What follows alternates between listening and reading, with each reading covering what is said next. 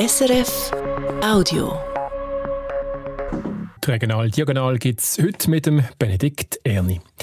Joghurtbecher, Shampooflaschen oder Gutsein-Verpackungen, meistens sind die aus Plastik. Und immer noch landet der Plastik sehr häufig im normalen Abfall. Vor zwei Jahren hat der Kanton Zürich aber eine Vereinbarung unterschrieben mit Entsorgungsunternehmen. Das Ziel, Plastik recyceln statt fortschmeißen. Seitdem gibt es tatsächlich mehr Möglichkeiten zum Entsorgen, aber der Haken an der ganzen Sache, die Leute machen nicht so recht mit. Luca Fuchs. Im Schnitt sammelt jede zweite Zürcher Gemeinde mittlerweile Plastik, dank den Anreizen, die der Kanton 2021 geschaffen hat. Damals hat es erst in jeder vierten Gemeinde eine Sammelstelle für Plastik gegeben. Mit dieser Entwicklung zeigt sich der Dominik Oettiker vom Kantonalen Amt für Abfall, Wasser, Energie und Luft zufrieden. Laut dem Kanton gibt es aber beim ganzen System auch noch Luft nach oben, was die Abfallmenge betrifft. Wir sind etwa bei 1500 Tonnen jetzt, die gesammelt wird im Jahr. Das ist jetzt für einen Kanton in der Größe von Zürich noch relativ wenig. Also denke, da gibt es dann auch sicher noch ein Potenzial für die Gesamtmenge. Dass nicht mehr Plastik zusammenkommt, hat aus Sicht von Dominik Oettiker mit der Finanzierung zu tun. Bei den Gemeinden, die der Plastik eben sammeln, muss die Bevölkerung für das extra einen Sack kaufen. Und genau das machen offenbar längst nicht alle, sondern nur die, wo die Umwelt besonders am Herzen liegt. Und dort braucht es wahrscheinlich dann auch ähnlich, wie man das beim PET haben wo man eigentlich schon mit dem Kauf vom Getränk äh, die Entsorgung finanziert. Äh, wenn man so etwas dann bei ähm, auch bei den anderen Kunststoffverpackungen hat, dann werden sicher auch mehr Leute da mitmachen. So eine Lösung, dass also die Entsorgungsgebühren schon eingerechnet sind im Preis von einem Joghurtbecher oder einer Gutzli-Verpackung, das müsse aber auf nationaler Ebene passieren.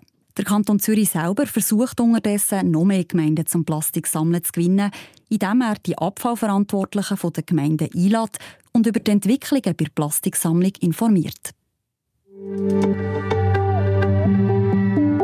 Zwei junge Männer haben auf dem Gelände von der Synagoge zu Basel Israel-Flaggen abgerissen und sie dann angezündet. Das bestätigt Isabel Schlerkmann, Geschäftsführerin von der israelitischen Gemeinde Basel IGB.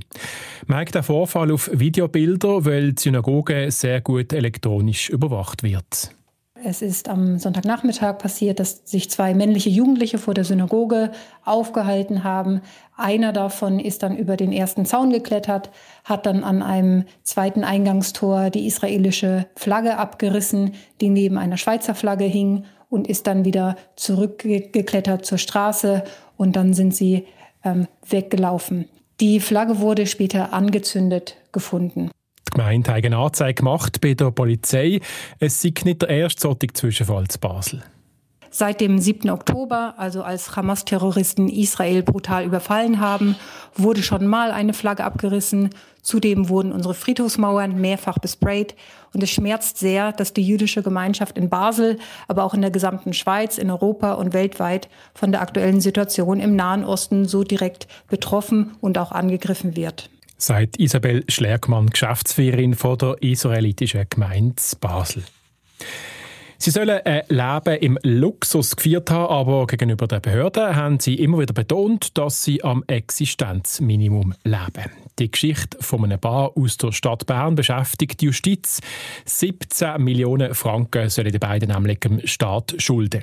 Jetzt hat die Staatsanwaltschaft Anklage erhoben. Der Fall ist schon gleich vor Gericht und Details hat Leonie Martin. Personen, die Behörden auf diese Art mutmaßlich jahrelang an Nase geführt haben, der Fall sei auch für die Berner Staatsanwaltschaft außergewöhnlich, sagt der Sprecher Christoph Scheurer. Das, was sicher ins Auge sticht, ist der Mehrfachpfändungsbetrug. Also, dass sie mehrmals in mehreren Pfändungsverfahren dem zuständigen Betreibungsbeamten gegenüber wahrheitswidrig angegeben haben, es liege kein pfändbares Einkommen und Vermögen vor, obwohl der Beschuldigte über Vermögenswerte in Millionenhöhe verfügt hat. Und das ist doch eher außergewöhnlich über einen so langen Zeitraum.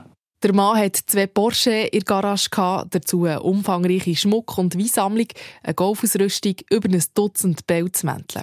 Und gleich hat die Behörde nie etwas gefunden zum Verpfänden. Dazu hat der Mann noch Sozialhilfe und Ergänzungsleistungen bezogen. Wie ist das möglich? Also dann müssen wir grundsätzlich eigentlich äh, die Steuerverwaltung und die weiter involvierten Behörden fragen.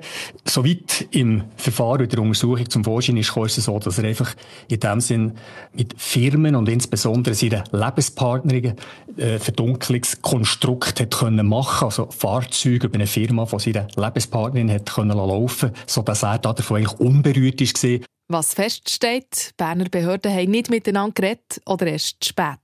Aufgeflogen ist der Fall nämlich erst, was um das Thema Steuerschulden ist gegangen. Der Mann hat über die Jahre über 8 Millionen Franken Steuerschulden angehäuft und hat die dann bei seiner Pensionierung tilgen Er hat am Kanton dafür 25'000 Franken angeboten. Der Kanton hat sich darauf eingeladen, aber der hat die Stadt Bern das Veto eingelegt. Und weil der Mann das hat angefochten ist es zu einer Beschwerde beim Verwaltungsgericht gekommen und die ganze Sache ans Licht. Leonie Marti ist das bei Regional Diagonal. Mehr von uns morgen wieder, gleiche Zeit, gleicher Kanal. Das war ein Podcast von SRF.